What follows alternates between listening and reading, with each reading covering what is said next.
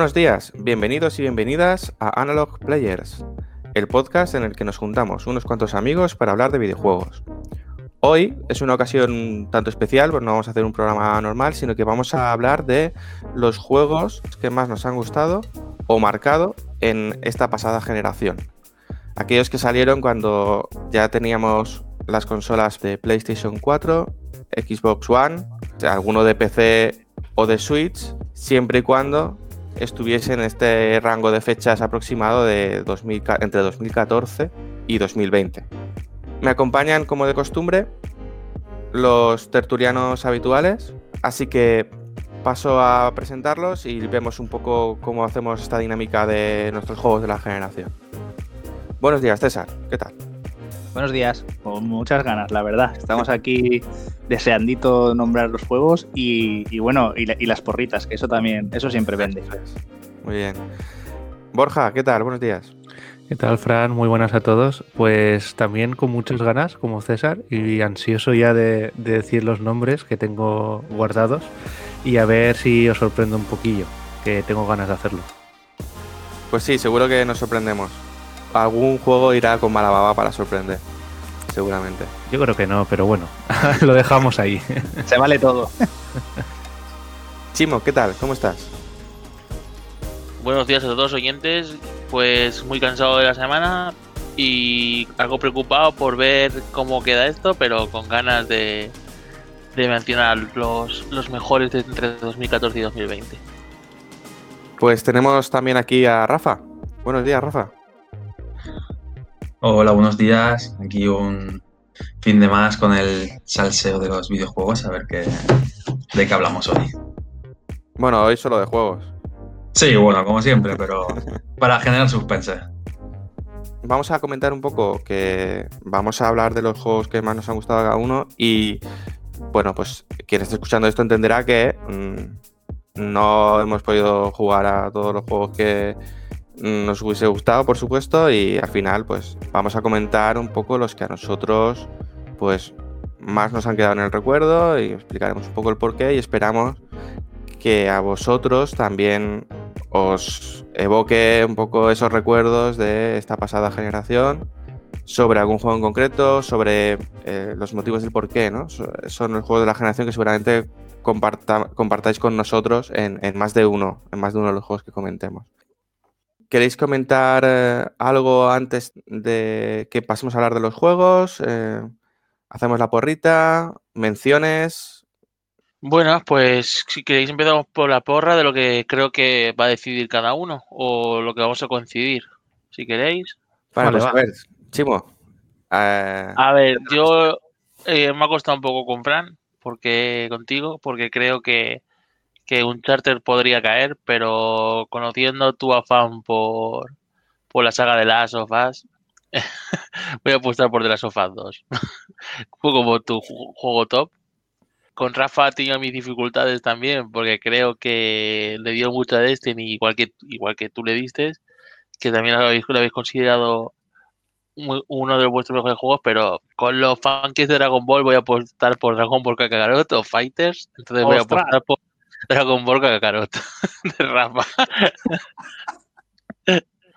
Luego César sé que es un experto rolero, así que no creo que fuera el Final Fantasy XV el mejor juego de la historia y voy a apostar por Persona 5 Royal por, por César. Y Borja es el que menos tengo controlado y creo que está claro que nuestro en el otro día y su juego favorito es el Pokémon Escudo. Joder. qué puñalada. Ah. más la expansión. La expansión, la expansión que la jugábamos de cabo a rabo. El, haber comprado ese DLC te va a perseguir siempre. no, yo creo que esto es el Balan Wonderwall y ese pase de expansión. Todos los programas hay que nombrarlos. y nada, yo creo que de mi, de mi trío vamos a coincidir en, en, dos de ellos, vais a coincidir seguro. Vale. Nada, solamente eso, vamos a empezar por la porra si queréis y vamos siguiendo. Mm, pues eh, César. Vale, pues sí. Mi porra para ti es eh, Last of Us 2. Borja y Chimo, eh, como ha dicho el propio Chimo, no los tengo muy controlados, pero no me lo tengáis en cuenta. Yo creo que Borja va a ser el Breath of the Wild. Ahí he ido un poco a lo fácil, ¿no? Pero ya veremos. Sé que él es muy Nintendero, entonces he apostado por ahí. Ahora diré lo que pasa con ese juego. ya veremos si es lo que le pasa a un amigo mío. Pero bueno, luego lo hablamos. Y, Chimo eh, sí que lo tenía muy, muy difícil, porque sean los juegos que ha jugado, pero de ahí a saber cuál es el que más le ha gustado, pues muy difícil. Y he apuntado por Uncharted 4. Y de coincidir, coincidir entre todos, pues yo eso lo veo muy, muy difícil porque como la gente que nos escuche ve que tenemos gustos bastante diferentes, yo creo que, solo vamos a coincidir en uno. Y lo que no sé si queréis que digamos el que consideramos que vamos a coincidir o no. Eso, ¿cómo lo veis? Un número, o sea, ¿cuáles crees tú que de los tres tuyos coincidirán alguno de nosotros? ah, de los míos, de los míos no vais a coincidir ninguno. Eso lo tengo muy fácil. Yo creo que, yo creo, como mucho, alguno entre Fran, Rafa y, Chimo, pero lo, tengo mis dudas. Mm. De los míos yo creo que tampoco, así que... Mm. Pero eso está muy bien porque así, así descubrimos eh, otras, otras, mm, pues eso, ¿no? Otros puntos de vista. Eso demuestra que a le falta jugar bastante más juegos para no coincidir con Comprarse la Switch, la Play 5, esas cosas. la, Play 5 no te hace falta aún, Chimo, no te preocupes. Y, sobre todo para este programa. Claro, claro. y para el que viene ya veremos. Bueno, bueno, vamos adelante. Sí, en, cuanto a coincidir, sí que es verdad que yo, haciendo las cábalas, decía que como se diese la cosa de determinada forma, a lo mejor solo coincidíamos en uno. Pero yo creo que sí coincidiremos a lo mejor en, tres, o cuatro al final. Ostras. César, te falta la porra de Rafa. Sí. Pues con Rafa es otra persona que lo tengo difícil porque ya sabéis que no nos conocemos mucho, así que yo voy a tirar a voy a tirar por las miguitas que he ido recogiendo sobre sus comentarios de, de, Dragon Ball. No me voy a mojar ahí y voy a decir que Dragon Ball Z Kakarot. Eh, Borja, di, tu porra. Pues eh, casi creo que los habéis nombrado todos, pero bueno, yo lo digo. Eh, empiezo por César, que, será el Persona 5, o el Persona 5 Royal, ¿no? Uno de los dos. Fran de Last of Us, Part 2. Creo que, hostia, por lo menos entre el top 3 tiene que estar, sí o sí. A Rafa el Dragon Ball Kakarot. Yo creo que eso lo he ido, lo he ido nombrando en todos los programas. Si no, sería una desilusión tremenda. Y a Chimo el FIFA 20. Pero el 20, ¿eh? además especificado, el 20. El 20, el 20. No, no, esto como lo, hago como broma. Tienes que entender que una cosa es lo que se juega y otra si lo disfrutas, ¿eh? Claro. No, va. Yo voy a decir el, el Judgment, fuera de bromas, el Judgment. Que yo creo que no, pero bueno, es el que. Uno de los que más has nombrado y bueno, a ver si está entre los mejores. Me, ha hecho gracia lo de Chimo y el FIFA. Eh, y es el 20 porque tiene que ser uno en concreto, si no serían todos, pero. Es como, como sé que la droga es mala, pero déjame en paz, ¿no? Pues es que no quiero spoilear, o sea, entonces me voy a callar un momento. Pero eh, bueno, cuando veáis mis menciones veréis por qué no. Va. Queda mi porra. Eh, decir que por alusiones sois un poco cabroncetes. Habéis tirado, habéis tirado tablero claro. Y que sepáis que habéis dicho, o sea, que sepáis que precisamente por eso mm, he tenido debate interno en sacar o no sacar según qué juegos. Lo, veremos. ¿Puedo decir una cosa? ¿Puedo decir una cosa rápida? No vale cambiar para que no acertemos. No, no, por supuesto que no. yo, tenía, yo tenía mi duda entre, entre el 1 y el 2, principalmente por, porque los adoro los dos, pero, pero ya está. ¿Cómo? ¿Entre el 1 y el 2 de qué? Entre mi 1 y mi 2. Ah, entre, entre mi 1 y mi 2. Ah. Sí, sí, no, no, eh, por supuesto, no, no os, voy, a trolear, no os voy a trolear, pero sí que os voy a decir que ese debate lo tuve internamente y tomé una decisión, veremos cuál es. Y mi porra es Chimo, Spider-Man, a Rafa. Creo que Rafa sí que va a ser más de trolear, le va más, ¿no? Y no va a decir Kakarot. Y yo voy a apostar por Final Fantasy XV. Por César, voy a tirar a tablero también, ya que habéis tirado vosotros. Voy con Persona 5. Y me la juego un poco con Borja. Y voy a decir Doom. Ostras, muy bueno. Bueno, bueno, bueno. Hay cosillas por ahí.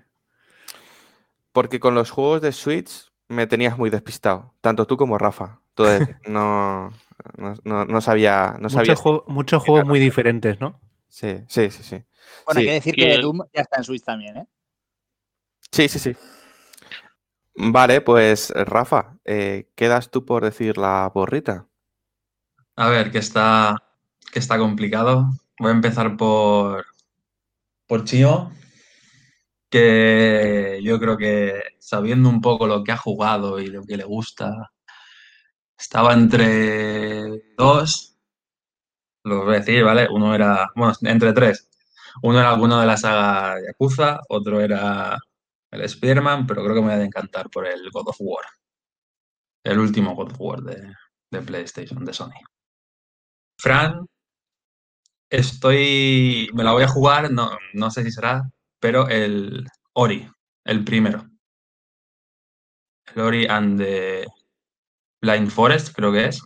El primero, ¿no? Sí, ese es. Sí, vale. Se llama así, quiero decir. Sí, sí, estaba entre ese y el de Will of the Wisp. Mm. Vale. Esa lo tengo complicadillo, pero bueno, voy, eh, voy a decir uno que sé que le ha gustado mucho, que no sé ni, ni saber hacer al final, ¿vale? Que es el Persona 5. voy a dejar fuera el, el Genshin. Y voy a 15 el Persona, ¿eh? en las apuestas. Sí, sí. Ya veréis la, ya veréis la sorpresita. y Borja, la verdad es que si no voy a repetir el mismo de Chimo, porque creo que también lo jugó y sé que hay algunos que no ha jugado que podrían gustarle. Creo que voy a repetir con el God of War, que recuerdo que, creo que recordar que sí que lo ha jugado. Y eso es Pues echa la porra ya. Eh, alea yacta esto. Ya veremos a ver luego qué pasa. Estoy pensando que igual no la ha colado Fran y lo hemos pensado en Alien Isolation, en su Alien Isolation. Pero bueno, veremos, veremos. Que ese está ahí al borde del año, claro, claro. Ostras. Bueno, lo iremos viendo. Bien, Chimo, bien. vale, ¿queréis, eh, ¿queréis comentar eh, esas menciones especiales que hemos estado hablando un poco de cuántos elegíamos, ¿no? Cada uno para ver cómo quedaba esto. Al final hemos, hemos decidido que elegiríamos cada uno tres juegos y luego haríamos alguna mención, ¿no? En principio habíamos quedado en una mención por persona, pero no sé si esto se va a cumplir o no. Vamos viéndolo. Las comentamos brevemente al principio y nos las quitamos para, pues para también disipar el hype a los seguro que a los desarrolladores de los juegos están escuchándonos, viendo a ver si sale su juego en nuestra lista, como si fuese esto los Game Awards. Entonces, les quitamos un poco ahí ya la presión, salen en las menciones y ya saben que no van a salir en, los tops, ¿no? Eh, Chimo, ¿cuáles son tus menciones? Vale, yo quería principalmente comentar que me, me han faltado muchos juegos de, de, otros, de otras plataformas y que no he dedicado todo, todo el tiempo que quería dedicarle a otros juegos. Y quería mencionar eh, The, Breath of Wild, que lo he jugado un par de veces en casa de unos amigos y me maravilló, pero claro, yo no lo he jugado, no lo he profundizado y no lo puedo meter. Entiendo que alguien lo tiene que meter, porque lo que jugué parece un juegazo y parece algo muy bueno. Muy, muy bueno, la verdad. Eh, la otra mención sigue el, el que tengo más pendiente, que tengo muchas ganas, es el Mario Odyssey. Que ojalá lo hubiera probado. No sé si alguien lo ha jugado, no sé si a alguien le parece un salto generacional, pero yo tengo tanta ganas de jugarlo para ver si supera por fin a mi Super Mario 64 que, que espero que o que alguien lo mencione y nos hable de él o me sorprenderá que no entre. Pero bueno, supongo que es normal. Igual hay gente que, prefiere el Galaxy.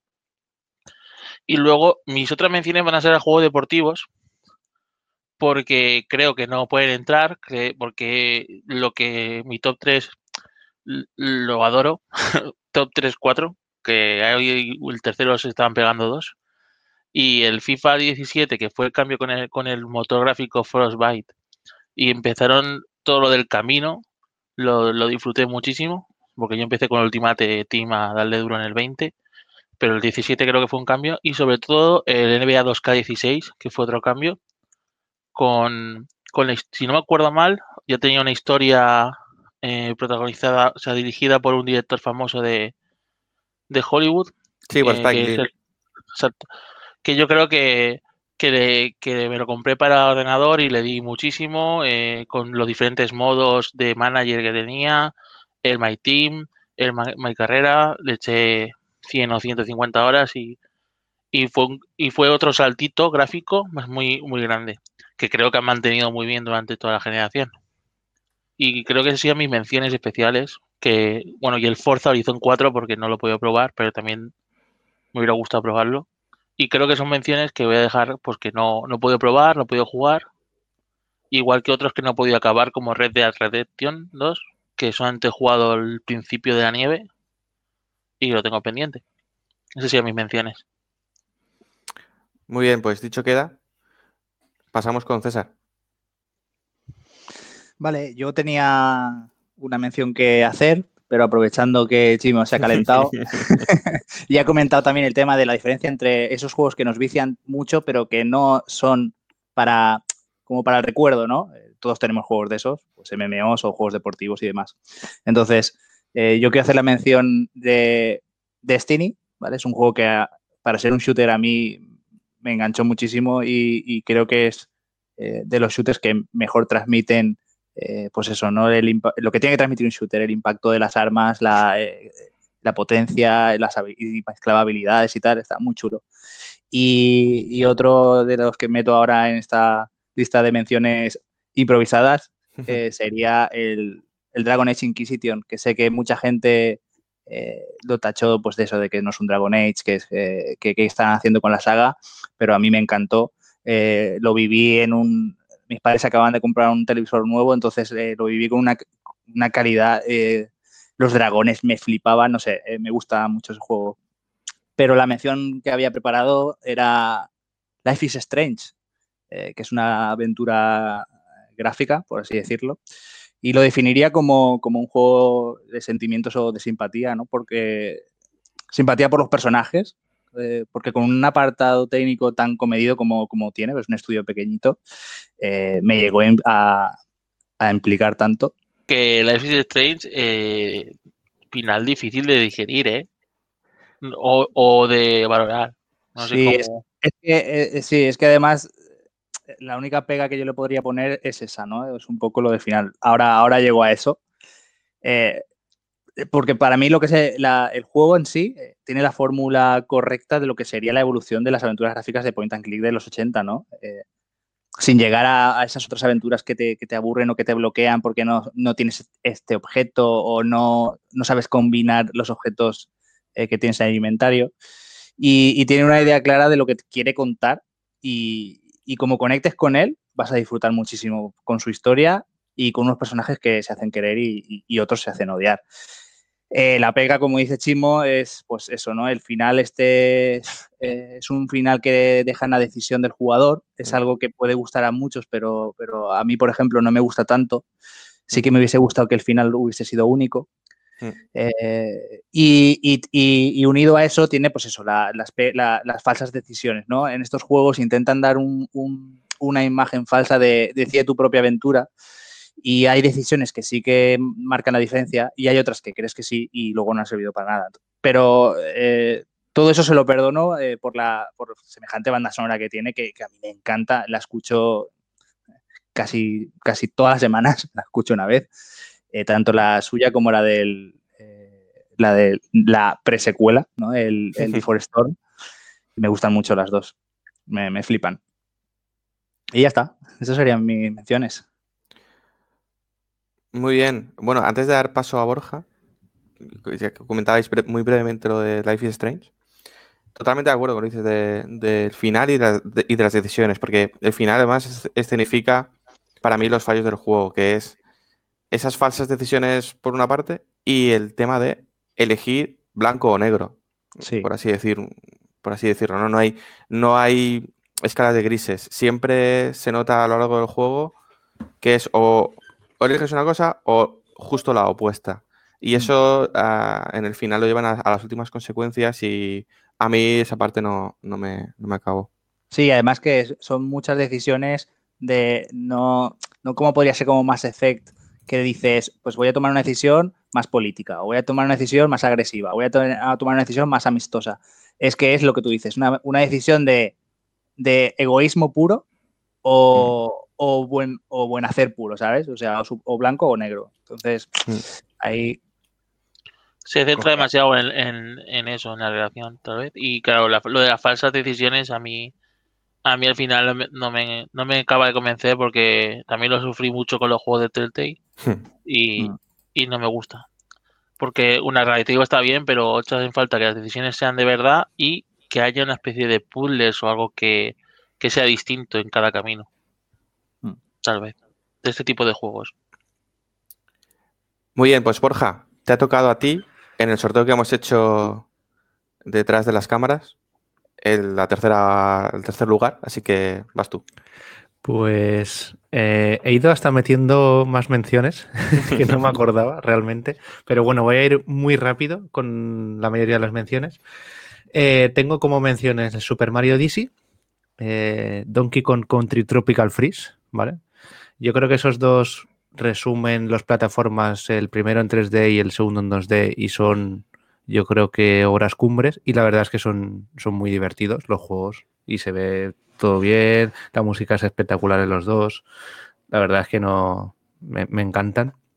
Luego también el Red Dead Redemption 2, que eh, lo pensé ayer, pero no lo escribí, no entiendo muy bien por qué, pero, pero también es un juego brutal. Sí que es verdad que empieza muy lento, pero luego cuando va cogiendo ritmo y, la parte final a mí me, encantó. Luego también el Forza Horizon 3, 4, ¿vale? Porque son, personalmente son muy parecidos y, me gustaron los dos mucho también. Y aquí ya tengo, ya empezamos a un poco menciones más especiales. El primero es Gris, el juego de, desarrollado aquí en España, que a mí me maravilló el, el arte de Conrad Roset es un juego que pues 3-4 horitas se pasa, pero, pero es algo distinto, es una, es una obra ¿no? de arte, pues en movimiento un poco, y me gustó mucho. Y aquí ya entro con dos polémicas. El Deadly Premonition Origins para Switch, aunque es un juego que se desarrolló en 2010, eh, no sé qué me pasó, pero me acabó encantando. Eh, partes de un juego que se ve muy mal. Es, asquerosamente feo, ¿vale? Control también, pero tiene algo en la historia que te hace conectar. Y eso es lo que me hizo en las navidades pasadas, en, de 2019-2020, que, que tuviera muchísimas ganas de continuar con la historia y ver qué pasaba. Es una historia bizarra, ¿no? Eh, de un poco locura, pero, pero creo que eso es lo que lo que me enganchó y, nada, yo creo que si quitas todo el envoltorio que tiene es un juego muy recomendable para probar nuevas experiencias.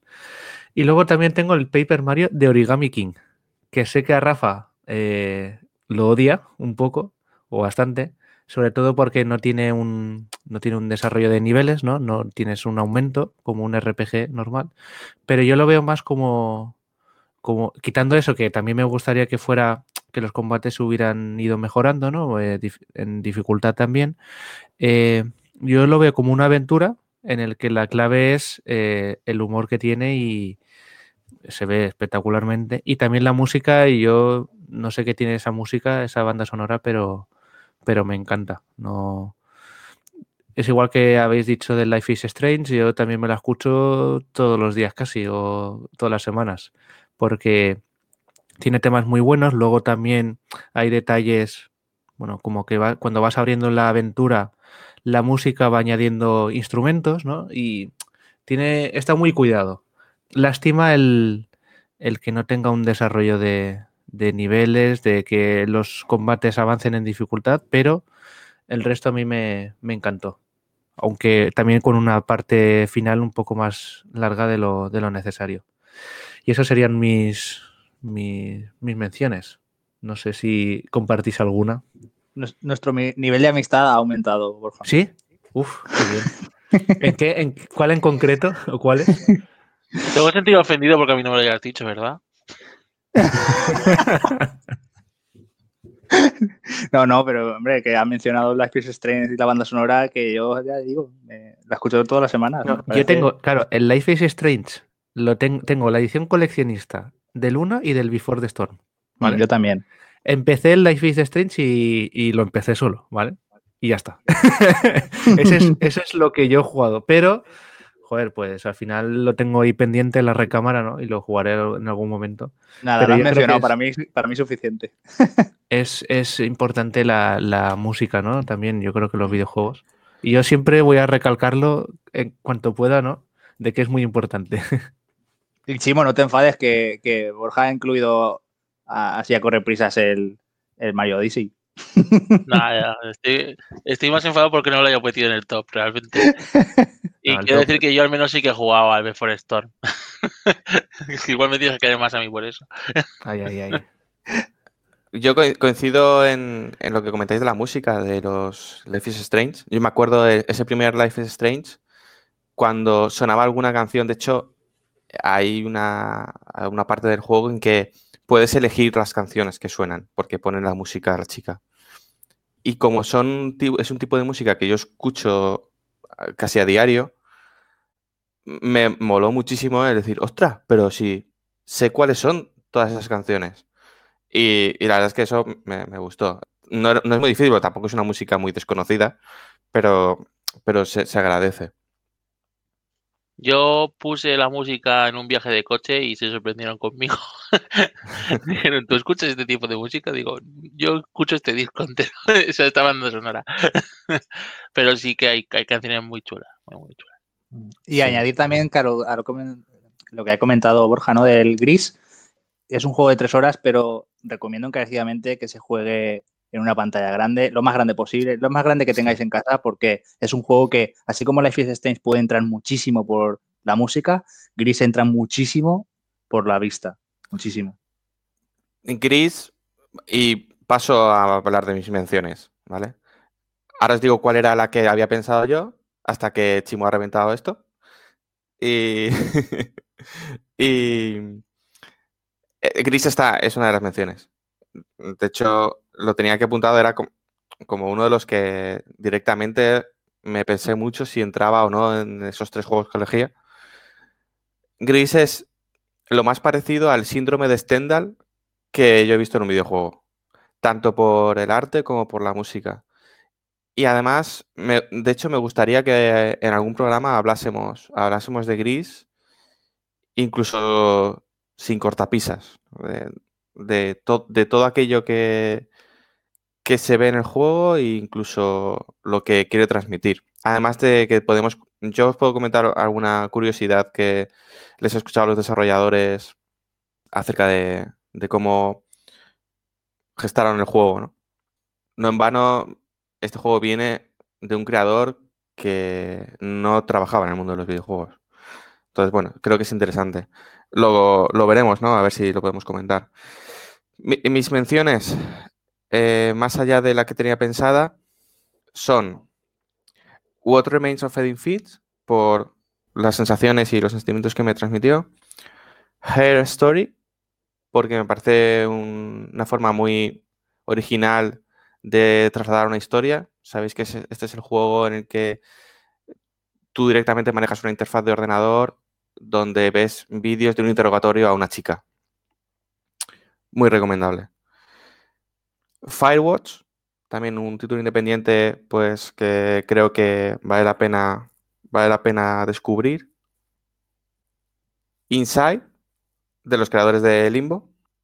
Y estos ya van un poco para Chimo, porque no sé si os dais cuenta que Chimo en, todos los programas dice una palabra, que es puzzle. ¿En, todo lo digo? ¿En todo? ¿Correcto, Chimo? o lo intenta, si no lo dice, lo intenta. Entonces, yendo a puzzles, te recomiendo el Gorogoa y el que iba a ser mi mención, que es The Witness. ¿Por qué iba a ser mi mención de Witness? Porque es el único juego que, voy a comentar que no he terminado. Entonces, para mí era la mención. el motivo es, no lo he podido terminar y, sin embargo, sé perfectamente que si lo terminara, podría ser mi top 3 sin ningún tipo de dificultad. Eh, The Witness es el título, es un título de Jonathan Blow, que no sé si lo conocéis, se hizo muy famoso por su juego Braid. Y en este, pues nos suelta en una isla, en un mapa que es gigante, y tenemos que interactuar con paneles, básicamente uniendo puntos con líneas. Y eh, con esa mecánica de unir puntos con líneas, es en la que se basa todos los puzzles del juego. Esas mecánicas simples se van, se van complicando cada vez que eh, solo con añadir un elemento a, la, al puzzle. Incluso juega mucho con el escenario para, para resolver los puzzles. Es un juego en el que cada cinco minutos te sorprendes soltando la frase Jonathan Blow es un puto genio, ¿no? Es decir, qué listo es el cabroncete. Mm, yo es un juego que no pude pasarme porque no tenía tiempo en ese momento y espero mm, jugarlo mm, de cero cuando pueda. De hecho, a este respecto, ah, uno de los podcasts, los que me conocéis, uno de los podcasts que escucho casi religiosamente, de los pocos, es, bueno, de los pocos de videojuegos, por no decir casi el único, es el podcast Reload de A Night Games. Y me gustó mucho una frase que comentó Víctor Martínez, chico nuclear, a una pregunta que le hicieron. Le preguntaron, ¿qué juego te gustaría olvidar para volver a descubrir de nuevo? Y comentó que ese juego sería The Witness. Estoy tan de acuerdo con él que esa es la, intención, la intención que voy a hacer, eh, que tengo, ¿no? de hacer. Eh, hace mucho tiempo que lo empecé, jugué mucho, pero no avancé creo que ni a la mitad. Entonces, ahora que estoy ya casi que no me acuerdo de nada, mm, voy a volver, volveré cuando pueda y, volveré a jugarlo. Entonces, Chimo, no sé si lo has jugado, pero te lo, recomiendo muchísimo si te gustan los puzzles. Está en la lista de los pendientes comprados ya con The Witness, Firewatch, eh, The Watch Edith of Finch o algo así. Sí, el, título, el, título, es complicado, sí, sí. con, el, con el Rhyme que lo tengo a mitad, bueno, al principio parece ser, y son juegos que, pues no sé por qué, pero no estoy llegando el tiempo que, toca. Pero bueno. O, además es que creo que cuando los empiece los quiero acabar, no quiero dejarlos a mitad. Claro, eso es. Y entonces eh, cuesta iniciarlos, no sé por qué. Sí, es como, como que son experiencias, ¿no? de, juego y que quieres tener el tiempo disponible para pasártelo de principio a final, ¿no? No quieres que se corte, no quieres que se alargue durante un mes. Y a mí me pasa igual con Firewatch y What Remains of Edith Finch. Entre otros, me pasa un poco eso también, como Chimo. No sé. Son, pues que son historias que tienen un principio y un final y quieres jugarlos del tirón, ¿no? Y como no hay tiempo, pues al final lo vas dejando y pasa eso. También del de Witness quería comentar que, que lo empecé y jugué muy poquito, pero sí que, bueno, al final, dos horas o algo así, pero es que te explota la cabeza, ¿sabes? Está tan bien pensado que me parece una locura extrema. Y es un juego que después de Limbo, eh, no, de Limbo no, perdón, de Braid, estuvo desarrollando durante 10 años. Y, no sé, es un juego que está pensado desde el principio hasta el final de forma brillante. Y el tío es un genio, la verdad. Ahí comparto las palabras de Fran y de Chico Nuclear. Y bueno, eh, y, dos que se salieron del top eh, al último momento, porque solo había que seleccionar tres, son lo siento, Chimo. Bueno, no, lo siento, Chimo, no. Chimo, has, has acercado. Es Alien Isolation. Eh, no sé, por su momento, en el momento que lo jugué y eh, era de los primeros juegos que jugué de PlayStation 4, me, gustó muchísimo. Y Rocket League, que me lo he pasado muy bien jugando este juego también. Y es uno de estos juegos que, pues, lógicamente no entrará a muchas listas, pero, pero creo que me ha dado muchas horas de diversión. Sí, yo comentar que de mis contactos de Switch, que tengo un amigo que, es el juego al que más horas le ha echado, con diferencia, y la última vez que lo miré, eh, llevaba más de 300 horas. Mm. No, está mal para el tipo de juego que es. No para nada. Vale, pues eh, Rafa, te toca ahora comentar tus menciones. Uf, las, las menciones es complicado porque he dejado muchos, muchos juegos fuera y algunos juegos revienta apuestas. Entonces voy a empezar, aunque no, no es lo... Bueno, uno para mí no es el mejor de la generación, otro lo podría considerar como de lo mejor que se ha hecho, ¿vale? Los voy a poner en un pack. Y son el Dragon Ball Z Kakarot y el Dragon Ball Fighter. Para mí, bueno, el Kakarot ha sido bueno, es pura, es pura nostalgia. Yo me he sentido como que jugaba a la, a la serie. Sí que es verdad que muchas veces mm, pecaba un poco de... Mm, me llamo Dragon Ball Z Kakarot, pero no llevo a Kakarot la mitad del juego. es algo que no se entiende, pero bueno, en función de cómo está, de cómo es la serie, es, es comprensible.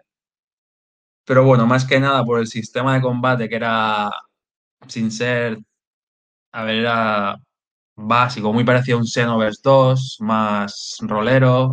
Mm, bueno, la historia es la que sabemos, pero la creo que es en el juego en el que mejor se ha contado poniendo los pequeños detalles. Por ejemplo, a mí que tengas que sacarte el carnet de conducir con, con Goku, a mí se me cayeron al suelo directamente.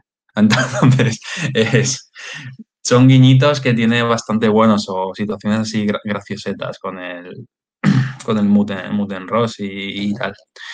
Y el otro es el Fighter Z, que en ese sí que, sí que es verdad que cuando juego, mm, yo soy bastante de jugar a juegos de lucha, eh, sobre todo al, al Street Fighter 5 le doy bastante con le doy bastante con una, con una amiga y luego al Mortal Kombat con mi pareja también y tal. Eh, el Fighter Z yo cuando cojo el mando es... Mm, estoy viendo el anime, literal. O sea, para mí es el mejor juego 2D que hay ahora. Para mí es el mejor juego de lucha 2D que hay ahora. El 3D, por si puedo considerar 3D, aunque sea de scroll lateral, ¿vale? Voy a decirlo. Eh, es el Mortal Kombat, pero el Fighter Z eh, está ahí a la par, salvando la dificultad que tiene de controles, que bueno, para poder llegar a, para poder llegar a ganar una partida online tienes que dedicarle muchas horas. Pero bueno. Eh, otra mención que quería hacer es el Destiny, la saga Destiny, sobre todo el primero, que es un juego que podría haberlo metido perfectamente en mi top, en mi top de la generación, porque yo creo que Mm, el gunplay que tiene es el mejor que he visto nunca, ¿vale? Sabiendo que viene de los que han hecho eh, de Bungie, de la saga Halo y tal, el, el gunplay es, exquisito, se siente súper bien, tanto, lo juega tanto en PC como con mando, o sea, siempre va a haber una diferencia entre que juega con mando y ratón. Pero en el Destiny está tan bien optimizado todo y es tan bueno el gameplay que cuando coges el mando, no. Cuando tienes el control, no sientes que esa diferencia vaya a ser tan grande, aunque a priori sí que la va a haber, porque, ya os digo, la jugabilidad, el, movimiento de, del arma, del personaje, metieron el sistema este de planeo. Mm, para mí es lo mejor. La historia sí que cojeaba al principio, porque, bueno, juego de, de servicio, ya sabemos cómo son. Y más si estaba por detrás, no recuerdo mal, eh, Activision. Pero bueno, ya cuando empezaron con la expansión del Rey de los Poseídos, todo fue hacia arriba y se quedó un juego para mí de 10 y yo creo que ha sido el, el referente mucho para muchos después. Han intentado seguir la misma fórmula, algunos la han hecho mejor o peor, pero yo creo que ha sido un buen, un buen referente y yo creo que las entre las 700 y 900 horas que le he dado, yo creo que podría ser uno de mis top, pero bueno, lo dejo ahí porque hay otros juegos que creo que se lo merecen más. Dan para mención, ¿no? Esas horas. Eh, sobre lo de Activision, decir, eh, mi opinión es que al principio le metíamos mucha caña y pensábamos que todo lo malo que le pasaba a Destiny era por culpa de Activision y ahora no está Activision y yo sigo viendo cositas que no me gustan. No sé. Eso es lo que, eso es lo que iba a comentar yo también, sí, sí. sí, sí, sí, totalmente de acuerdo. O sea, yo esperaba de verdad que con el cambio a Destiny 2 eh, mejorará porque ahora solo está Bungie, pero siguen, al final entiendo que son compañías y quieren ganar dinero y van a intentar trocear del juego lo máximo posible. Pues ya digo, para mí el Destiny yo es que creo que es el mejor juego de. el mejor shooter que he jugado en consola. Sí, yo también, sí, sí. Es el mejor. Vale, y como puedo estirarme a cuatro menciones. No te, no te quedes con eso dentro, Rafa. Vale, vale. La otra mención que tengo eh, para mí es el de las tofas, parte 2. Quítale el micro, quítale el micro, Fran. Sí, ¿no? ¿Le, silenciamos o qué? Total. A ver qué opciones me da Jitsi. Silenciar o expulsar, puedo hacerlo. Esperabais que fuera el top one, one, one, one. No, no, pero, pero no como mención. No, pero a ver, yo lo, lo menciono porque podría ser perfectamente el top. Yo sé que es el juego de la generación y lo menciono básicamente porque es que tuvo una, un, un problema con el juego y es que mm, lo empecé a jugar, iba por la mitad y de repente me llegó a mis manos el, el Ghost of Tsushima y cambié de, juego y lo volví a retomar después. El juego me encanta, me flipa y para mí el de las topas parte 2, yo creo que en esta generación que entra van a pasar años hasta que veamos algo como lo que se ha hecho en Play 4 con The Last of Us. Y la historia atrapa, es, es muy cruda, es, o sea, es, podría ser perfectamente el top 1 de cualquier persona. Para mí lo, lo, es, pero si no lo pongo es porque considero que he tenido juegos que me han tenido atrapado eh, para pasarlo de una sentada o que le he dedicado muchas más horas y que no he necesitado cambiar de juego para volver a retomarlo. Sin decir que es un mal juego, ¿eh? o sea, el juego es lo mejor que hay. Pero mm, la sensación que me ha dado, ya sea lo mejor por el, por el gameplay, ¿vale? Que igual yo necesito algo un poco, no sé si más otro tipo de gameplay, a lo mejor a veces necesito algo más Mm, frenético, más a saco y, y puede que sea por eso, pero bueno. sí, está claro, ¿eh? No, no, no, cuestionamos la mención. Voy a, voy, a, voy, a, voy a muerte con él, pero tengo otros que me han tenido absorbido en la consola literal y no he jugado a otra cosa ni a otra consola mientras he estado con ellos. Vale, y el último que quería comentar es el se me acaba de ir la cabeza. Ah, vale, el Devil May Cry 5.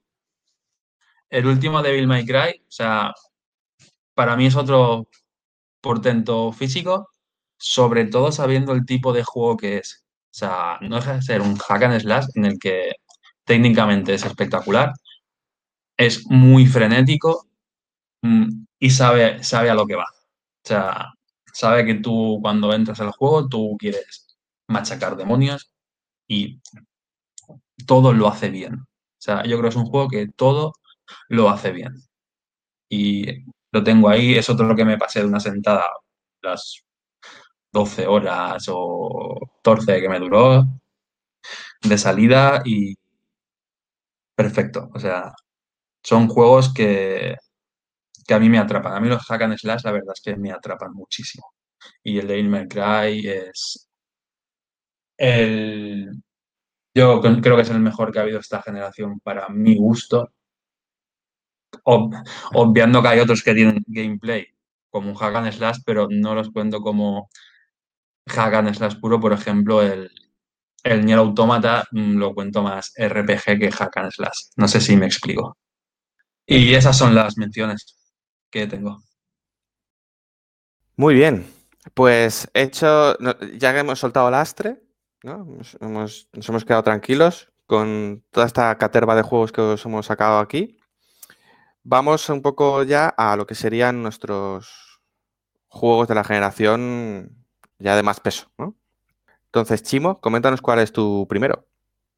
Además, cuando digo primero, no significa que sea el, el que más, sino uno de los tres. Creo, si no nos lo aclaras. Sí, es que iba a hacer una coña con, el nombre del personaje principal, pero no me sale ahora mismo. Estaba buscándolo como un loco.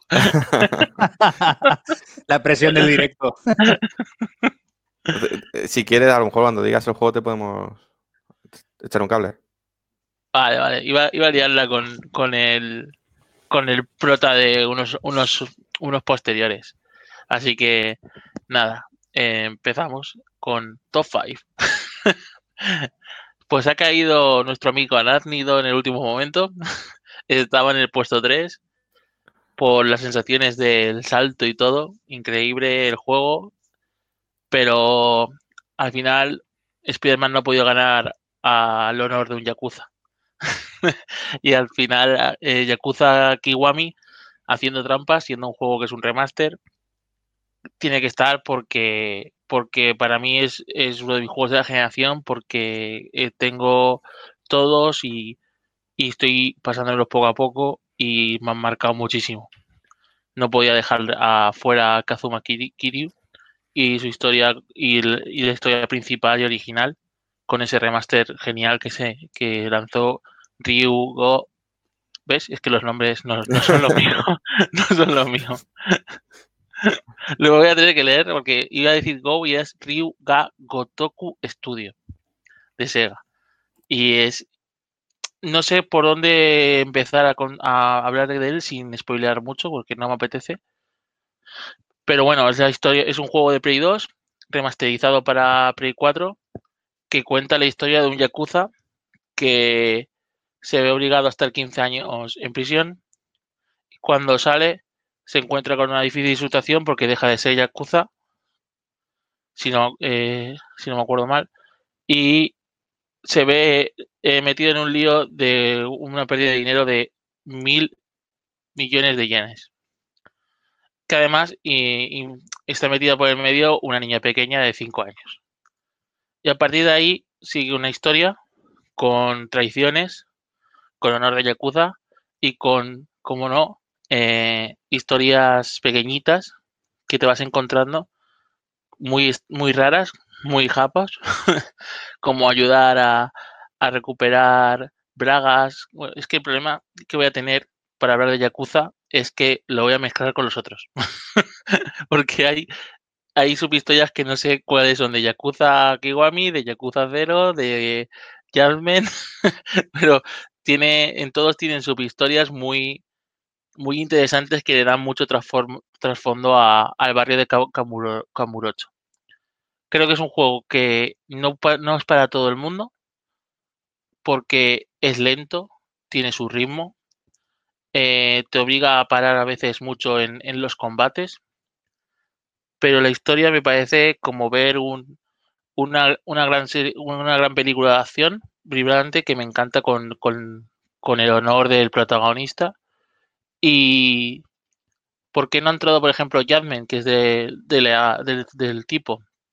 Porque cuando juguéis a Jasmine ya veréis que el final es, es una flipada muy grande. y creo que un abogado no debería hacer tantas cosas en su vida. Pero no sé cómo explicar eh, por qué me gustan tanto ya los Yakuza. Porque, porque me atrapan, me, me mantienen en jugando horas y horas y no sé, no, no sé, pasan las horas y no, no me doy ni cuenta. Y estoy dentro del barrio eh, resolviendo, resolviendo eh, problemas a ciudadanos y eh, jugando en arcades y, y, y, es y te sumerges en el mundo increíblemente, con una historia, una historia vibrante. ¿Tiene sus pegas? Sí. ¿Es lento? Sí. y el sistema de combate podría mejorar un poquito para que no fuera tan cansino. Sí, pero es que es, es, es muy redondo. Y ya por, por, no salirme de lo que va el tema de hoy, la, la reinvención que, que, han hecho en, en, el siguiente, que ya hablaré de él, es, es, un cambio increíble también, pero ya hablaremos de eso. No sé si se ha quedado, se ha quedado corto, no sé si es lo que esperabais de... de, ah, de está bien, está bien, cortito y al pie sí. de lujo. Solo comentar que acabo de comprar el Yakuza 7, así que con la recomendación de Yakuza de, de, Chimo ya tengo eso suficiente. Pero sí que es una saga que me ha gustado mucho ver desde fuera, ¿no? Al final solamente estaba en PlayStation y, y a ver si, si continúo la saga, ¿no? Empiezo con este, pero me gustaría ir jugando, jugando al resto. Sí, sí. Nada, Chimo, yo ya estoy pidiendo el bar. No puede ser. ¿El bar por qué? ¿Porque lo ha sacado en el último momento, crees tú? No, pero porque ya no. Es la pataleta que me queda por no acertar tu, tu juego la porra. Escúchame, eh, ha, estado, ha estado ahí. Lo que pasa es que eh, tenía la sensación de que Spider-Man podría estar por encima, pero tenía que representar a Yakuza porque, porque ha marcado mm. muchos meses y, y es como el juego principal de muchos juegos. Sí, no, la coña del bar era porque es un juego de PlayStation 2, pipam pum, ¿no? Un sí, poco ahí sí, sí. tal, pero es, Es, está, que, es que además claro, está no, claro. no- no meterlo por ser un remaster, pero, pero quería, te necesitaba meter Claro que sí, a sí, sí, sí. Yakuza. Porque Sí, sí, sí, no, no, está claro. me, me está marcando en el sentido de que cada año estoy jugando a uno. Poco a poco los tengo todos ya, pero claro, te, te limitan muchas horas de tu vida también el Yakuza. nada, nada, era simple pataleta. Porque luego vas a decir, yo, sabes que te, yo a ti tenía tres juegos, digo, eh, Chimo va a decir estos tres. Y... Sí, pues justamente eh, los otros dos ya los tienes en la cabeza y no te has equivocado. No, pero- no, está, está bien, está, está genial, genial. Así me gusta, sorpresitas. Pero eh, el amigo Aranido es un juegazo, ¿eh? lo recomiendo a todos. Le falta un poquito más de madurez la historia tal vez, un poquito, pero, pero sorprende. O sea, lo que se vio en aquel E3 que ya sorprendía, jugándolo era- es mucho mejor. Y la historia, sin ser súper adulta, también está bastante bien. Yo Sí, además- lo recomiendo. Igual sale por ahí, no, no- Yo sí, me callo, me callo. igual, igual Pero- sale, no, no lo sabemos, ¿eh? No lo sabemos, pero igual sale. Pero como no lo había mencionado, pues, bueno. vale, César, cuéntanos, uno de los tuyos. Vale, pues vamos a. Yo voy a. Yo sí que los he ordenado por, por prioridad, entonces voy a empezar por el tercero. Y antes de empezar, sí que quiero comentar que si lo de que si lo de Chimo ha sorprendido, yo creo que voy a yo voy a romper la no sé cómo se diría, eh, pero vamos, que yo voy a pegar el La pelotazo. baraja. Sí, sí, voy a pegar el pelotazo, ya veréis. Bueno, eh, eh, mi top 3 sería Horizon Zero Dawn. Mm, Creo que es la aventura de acción de mundo abierto, aunque tiene cosas que son mejorables. Creo que tiene la, la- la relación correcta entre un mapa extenso con localizaciones variadas y con un número de misiones no muy eh, agobiante. Recalco lo del mapa bien hecho porque es que realmente es una delicia. Hay zonas con pantano, eh, zonas de bosque, zo- zonas yermas, pero todas muy bien conectadas sin tener que estar caminando un montón de minutos sin ton ni son como pasa en otros juegos, ¿no? Por el mismo caminito de roca ahí hasta que cambias de una zona a otra. Y, y así como sonoramente, han salido ya muchos juegos que hemos nombrado por la banda sonora. Aquí no recuerdo prácticamente nada del juego. No digo que no sea buena ni que sea mala, sencillamente que no, rec- no recuerdo prácticamente nada. Sí que recuerdo lo- la, la de momentos de auténtica locura visual que, que, que me dio y con esa jugabilidad con- contra esas máquinas monstruo, mitad monstruo, mitad dinosaurio, que es que es impresionante lo que hicieron con PlayStation 4. O sea, yo lo jugué en la Pro, pero eh, sé que en PlayStation 4 no, no difería mucho y me parece una auténtica locura cómo se ve y, lo satisfactorio que es el, ir rompiendo esas armaduras de los monstruos poco a poco y encontrar los puntos débiles, la, eh, cantidad de luces y de partículas que, muestran en pantalla es impresionante. Eh, la, historia también me gustó, no es una historia que te vaya a romper la cabeza, porque es una historia que en alguna película de ciencia ficción ah, ya hemos podido ver, pero está muy bien llevada y muy, muy bien tratada porque la primera mitad es como todo más eh, la vida de ella ¿no? y, de, y, de, ese mundo. Y la segunda mitad ya es eh, el por qué se ha llegado a esta situación. Veremos qué hacen en el 2. Eh, y bueno, me tenía que gustar, y, aquí ya lo dejo, me tenía que gustar porque, joder, el, personaje principal es una chica, lleva un arco y tiene toques de RPG, así que estaba, estaba fácil para que me gustase. A ver si le tengo ganas yo, no he podido jugarlo, tengo ganas. Otro pendiente de que también yo tengo pendiente. sí. Me lo compré en, lo, en, el Black Friday de los PlayStation Hits, ¿no? Que estaba muy a bajo precio y también está pendiente, así que tampoco puedo, puedo comentar mucho más. Pero sí que es un juego que se ve espectacular y que la gran mayoría ha dicho eso, que es un mundo abierto, pero que no se siente pesado. Mm, y, eso es. Y que es una de las lacras que muchas veces tienen los mundos abiertos, ¿no? que te, inundan de misiones secundarias, de ves aquí, vuelve, y yo mm. creo que este... Lo hace muy bien, sí. Desde la distancia, sí, es, así, pero bueno. ¿Y César, probaste la expansión? No, no probé la expansión porque eh, me la dejó un, un compañero del trabajo y ahí fue cuando ya hice el cambio eh, de mentalidad, ¿no? Porque yo voy a épocas, hay épocas que me gusta mucho centrarme en RPGs, épocas que me gusta indies y tal, y entonces ya como que no me apetecía retomarlo. Es como, por ejemplo, el Spider-Man nuevo, eh, el de Miles Morales, eh, ni lo tengo. y el primero me pegué para conseguirlo el día de salida, pero vamos, como el que más. Pero no lo tengo por eso, porque no, no ha llegado ese momento de mi apetece de Spider-Man. Entonces, con esta expansión me pasó eso. Como sabía que no era muy, muy larga, y sí que había sacado el platino y había reventado el original, pensé, más adelante ya, ya lo conseguiré. Y no, está pendiente. Pero tiene buena pinta, ¿eh? Con eso de que es eh, todo nevado y tal, está guay. A ver si hacen alguna cosa, algún pack o alguna cosa guay con el, con el 2 y, aprovecharé. ¿No entra en el Collection, Borja, el, el juego Horizon? Pues creo que sí, pero prefería tenerlos en, físico antes que el, Plus. Es que al final servicios, hay tantos servicios que, prefiero ir uno a uno, aunque me cuesta un poco más. Pero bueno, es que los juegos estaban a 9-10 euros en el Black Friday. Sí, igual pero creo que tener toda la vida también. Sí, el God of War, el Horizon, los creo que el de Last of Us 1, Uncharted, creo que están por ahí. Muy bien, pues Borja, dale tú el siguiente. Vale, pues en... si hubiera edición aquí habría un redoble de tambores, ¿no? Eh, fuera coña. Eh, spoiler, ¿no lo habrá? No lo habrá. Pero yo me lo hago. me lo hago yo a mí mismo. No. El juego, el primer juego es el Fire Emblem Three Houses. ¿Sorpresa? Pues puede ser que sea una sorpresa. Pero eh, es un juego. Bueno, para meter antecedentes, empecé el Fire Emblem a jugar con el Awakening de 3DS.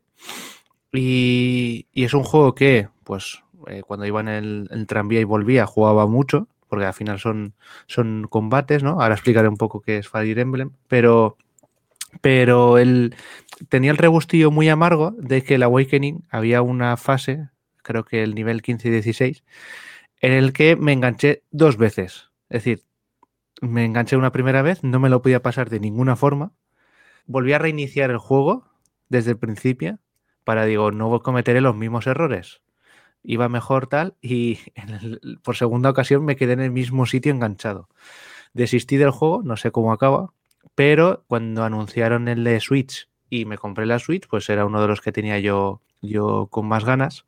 Y nada, el, Fire Emblem eh, como tal, pues es un juego de, de rol táctico y lo que a mí me gustó más, eh, aparte de que los, este tipo de combates me encantan, pues es un poco lo que es la, historia y el cómo está hecho. Tú al final eres un, personaje, pues eso, de, que entras en un monasterio y, eres el tutor de una de las tres facciones, de las tres naciones que hay, y pues a partir de ahí se van desarrollando una serie de acontecimientos.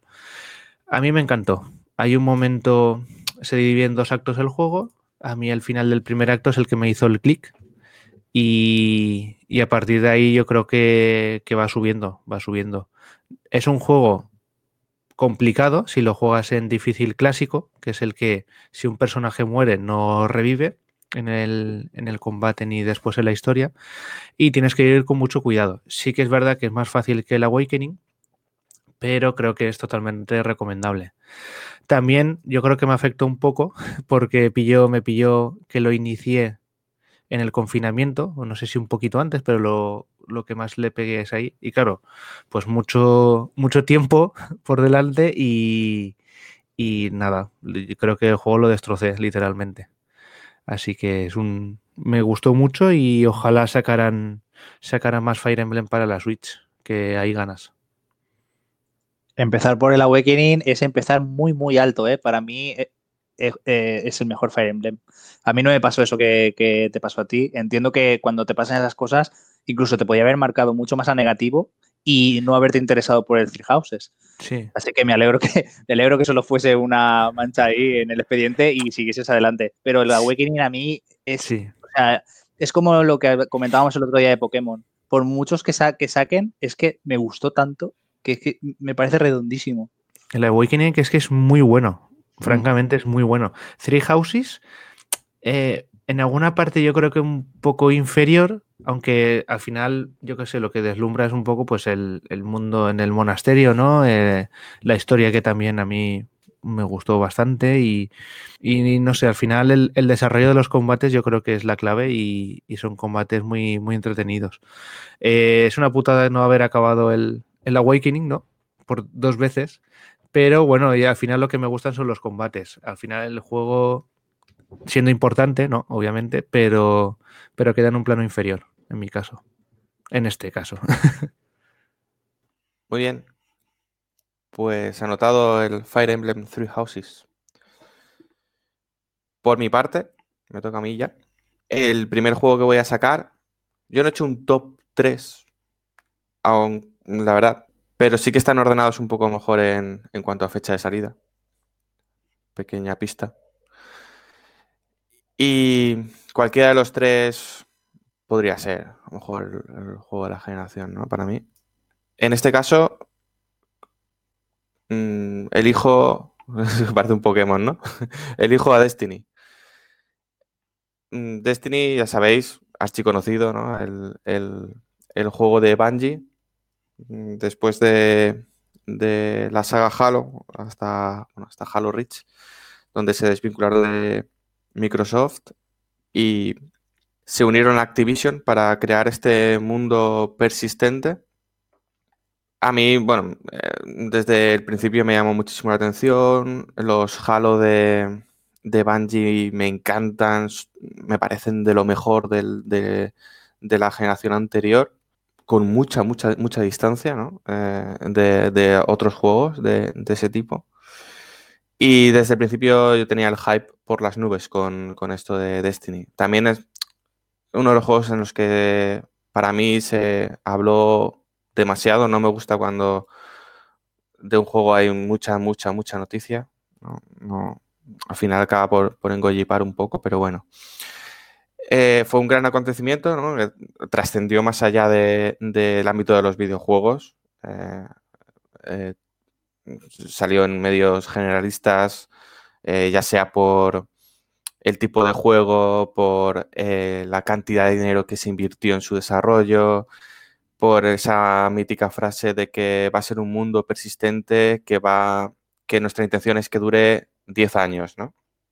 Que la gente se echaba las manos a la cabeza y decía, vamos a ver, me parecen pocos. Si, si de verdad quieren hacerlo como decían que iban a hacerlo, me parecían pocos y de hecho creo que eh, ya llevan siete años o no sé si salió en primavera de 2014 o por ahí. Pero si es así, llevarán casi siete años. Eh, tenemos expansiones, aunque sea de Destiny 2, ¿no? Pero hay expansiones para de aquí al año siguiente ya planificadas y hay un Destiny 3 también en mente. Entonces, el juego ha cambiado mucho desde que salió hasta a, lo que es la actualidad. Yo creo que la, la comunidad, bueno, Bungie ha escuchado mucho a la comunidad y pues curiosamente yo no estoy muy de acuerdo con el rumbo que ha tomado el, el juego en estas últimas expansiones y en Destiny 2. Además de que yo ya hubiese sacado un Destiny 3 y cortar con, con los lazos con Destiny 2, ¿no? Que es, es, un poco el juego que se fue de, se fue un poco de, de, lo que yo entendía que era el camino que tenía que hacer Destiny, porque era más, más, más, que nada por lo que me gustaba más a mí, ¿no? Pero entiendo que a la comunidad quería ir por otro sitio. Y a mí las expansiones, bueno, cómo avanzó Destiny y sus expansiones, eh, me gustó muchísimo. De hecho, la expansión de.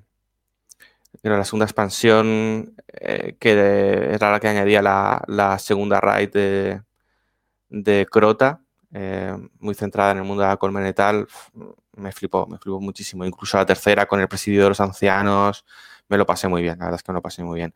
Entonces, Destiny, ¿no? Este shooter looter, ¿no? Que ha creado tendencia, shooter looter de, de mundo abierto y persistente, que a partir de, la serie de Destiny ha, ha, habido muchísimos, algunos muy buenos y otros grandes fracasos. Por ejemplo, The Division me parece un buen ejemplo de shooter looter y Anthem lo contrario, ¿no? Y también eh, me hizo gracia porque, porque Forges, cuando salió este juego, hizo una viñeta llamando o describiendo el juego como un matamucho, que fue que se puso muy, muy de moda, eh, o fue muy, muy trending topic, ¿no? De, cómo reduce este hombre a un Matamuch, un juego que tiene tanto arte detrás, una banda sonora tan grande. Ese fue un poco una reacción de los jugadores. Yo cuando lo leí fue mi primera reacción, pero luego cuando lo juegas realmente te das cuenta que es un Matamuch. Lo que pasa es que es un Matamuch muy bueno. Pero hay que entender que era un Matamuch, ¿no?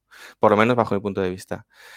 El gameplay que tiene Destiny hace que te quedes horas, horas y horas, porque la sensación de, de, de, esa kinestesia ¿no? que hay en, el disparo es brutal. No, yo no lo, no lo, he visto en ningún otro shooter todavía. Eh, genial.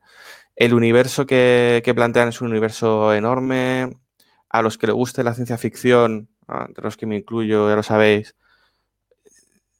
tienen mogollón de elementos a los que agarrarse.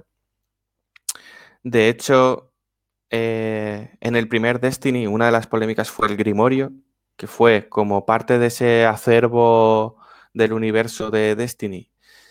Lo sacaban a una especie de cartas que según ibas consiguiendo objetos, pues eh, te salía como has conseguido tal carta del Grimorio y luego la podías leer, no sé si era en la web y en la Companion App del móvil. No sé si no la podías leer en el juego, que es, creo que era una de las polémicas la solución que dieron en la segunda parte del juego, en Destiny 2, a ese Grimorio ha sido, bajo mi punto de vista, peor porque han metido esas historias que había en el Grimorio en descripciones de los objetos. Con lo cual es muy difícil tenerlas algunas presentes. A mí me gustaba mucho, por ejemplo, leerme tres o cuatro historietas de Grimorio antes de, dormir. ¿no? Me, lo ponía en el móvil y, como historias de ciencia ficción, la verdad es que me, valían bastante. Era como una especie de micro relatos de ciencia ficción bastante buenos, además que te introducían en el, universo. Y luego también era mi, lugar feliz. Era terminar de trabajar, a ser una época en la que curraba bastante y saber que tenías ahí ese rinconcito de, de, Destiny, de pegarte horas con los amigos, pues pegando tiros, ¿no? A, ya sea en, en, cooperativo, ya sea en PvP. Eh, yo era, a mí me gustaban mucho los asaltos, más que el Crisol, pero bueno. Recuerdo que este juego, eh, cuando conseguí la Play 4, se lo pedía a César, César creo que lo pilló de salida, lo, lo, reventó bastante de salida. Sí, sí, de hecho yo aproveché que salía con la edición de PlayStation 4 blanca Eso es. y, y, yo, me, yo me compré la consola en ese pack, sí. Yo también, tío. sí, entonces César lo, lo, reventó al principio. Eh, también comentar que yo creo que al principio salió justito de, de contenido, creo que tiraba mucho de repetición y a los que los early adopters que pudieron jugarlo del día uno, creo que se toparon ahí con, un, con una barrera un poco difícil que entiendo que les desanimara. Eh, yo lo pillé un poco más tarde y, y, de hecho en la primera impresión jugué, eh, pero no, no me, no me agarró, no, no me hizo que me quedara más. De hecho, a César le devolví el juego, le dije, no sé, a lo mejor pasó un mes o algo así, y dije, mira, toma, que he jugado, ya sé lo que es. Está chulo, pero no me acaba. Y luego ya con las, con la, creo que fue segunda, primera expansión o segunda expansión, volví, creo que se lo volví a pedir a César. Eh, resulta que me enganché muchísimo ya lo, me lo compré, ya le dije, César, toma tu juego, que yo ya me he comprado otro y le voy a dar como si no hubiera un mañana. Y recuerdo mucho esas patrullitas que teníamos con Rafa. Eh, Rafa, y yo hemos jugado muchísimo juntos a, este juego. Y una serie de amigos que, fuimos haciendo conforme íbamos jugando, ¿no? Al final hacías las, eh, los clanes que, eh, que tenía y, y la verdad es que lo pasé genial. Lo pasé genial. Y luego, en el punto de vista más de, de gamer, ¿no? O de, de jugador, el tema de la sensación que tienes conforme vas jugando, vas, vas siendo mejor.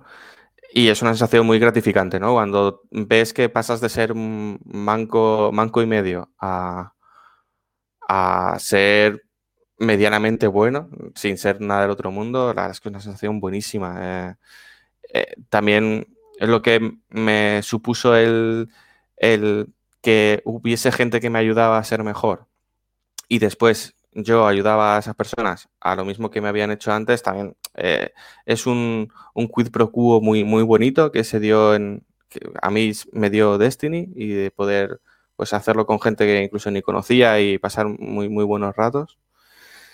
Y, y siempre recuerdo esa etapa un poco de superación personal, entre comillas, ¿vale? Siempre hablando de que esto es un videojuego y es lo que es, ¿eh? no, es nada más.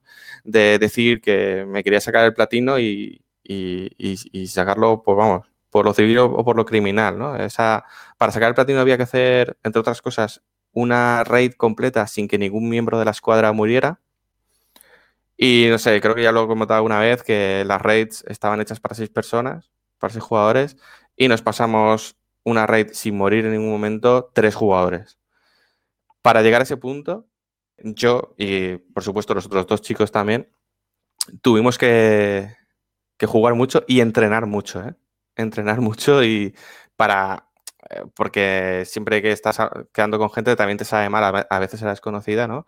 Te sabe mal el, joder, estamos aquí intentando hacer algo y por mi culpa estamos reiniciando todas las veces, ¿no? Entonces, como no quería que eso pasara, eh, hubo ahí una fase de, de, Rocky con el personaje de la cazadora que tenía en, el primer Destiny que, que, le di bastante. Y ya está, esto es eh, uno de mis juegos, Destiny. Sabía que iba a estar, tenía clarísimo. Vale, pues llega tu turno, Rafa. Coméntanos ya uno de los juegos del top, de tu top. yo creo que es el top 3. Eh, vamos, yo creo que no se lo espera nadie. Y os vais a quedar con, con el culete torcido, ¿eh? El número 3 va a ser el Octopath Traveler. ¿Vale? ¿Por qué lo pongo? Básicamente porque mi top, en mi top 3 iba a estar el Persona, pero no lo he terminado aún. Creo que para el 2023 podré decirlo. Pero ahora no. Y el Octopath Traveler es un juego que mm, cuando lo cogí con lo que vi en la demo me gustó muchísimo y cuando cogí el juego final fue una zarpada de, principio a, de principio a fin. O sea, yo me sentía como que estaba jugando a un, al Final Fantasy VI, que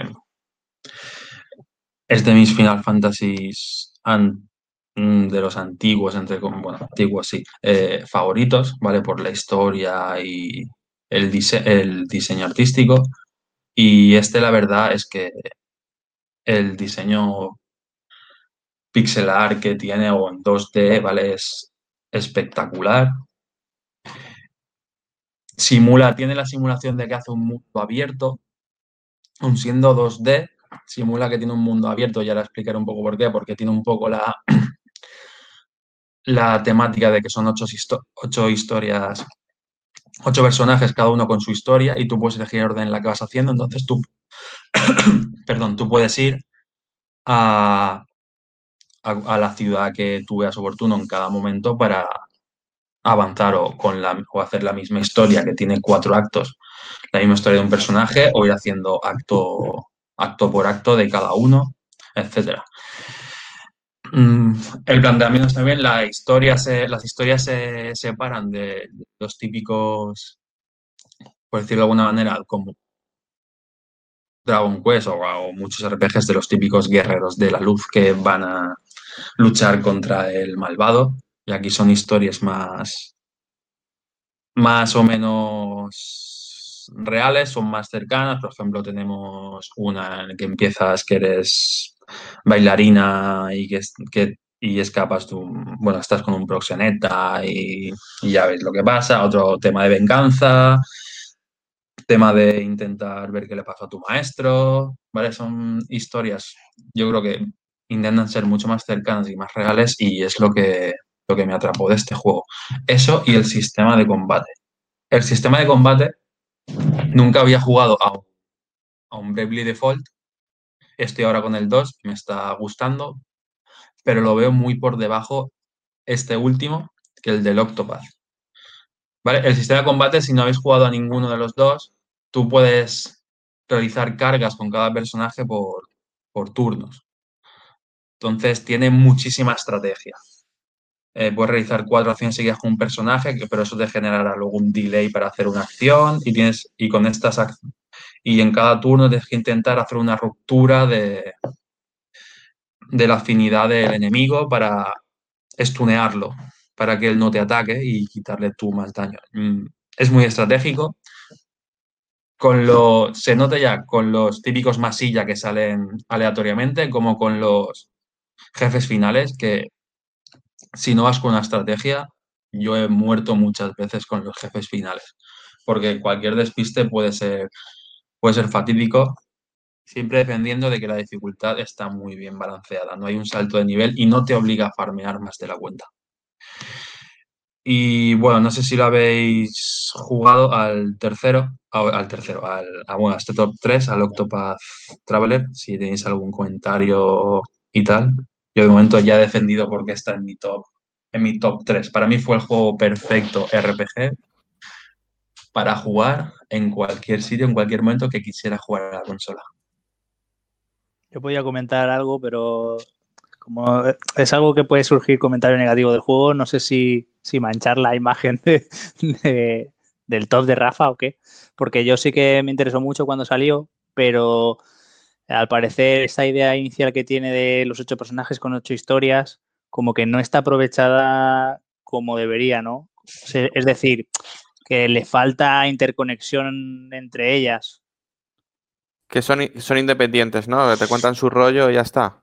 O sea, sí que, sí que hay o sea, sí que hay menciones y sí que hay alguna situación en la que pueden estar cruzados, pero no tan así como tú podrías pensar. Es decir, tú, Fran y yo, que no hemos jugado al juego, piensas que, pues eso, ¿no? Que, vas a coger uno de los ocho personajes, avanzas en su historia y te vas a relacionar con los otros y demás.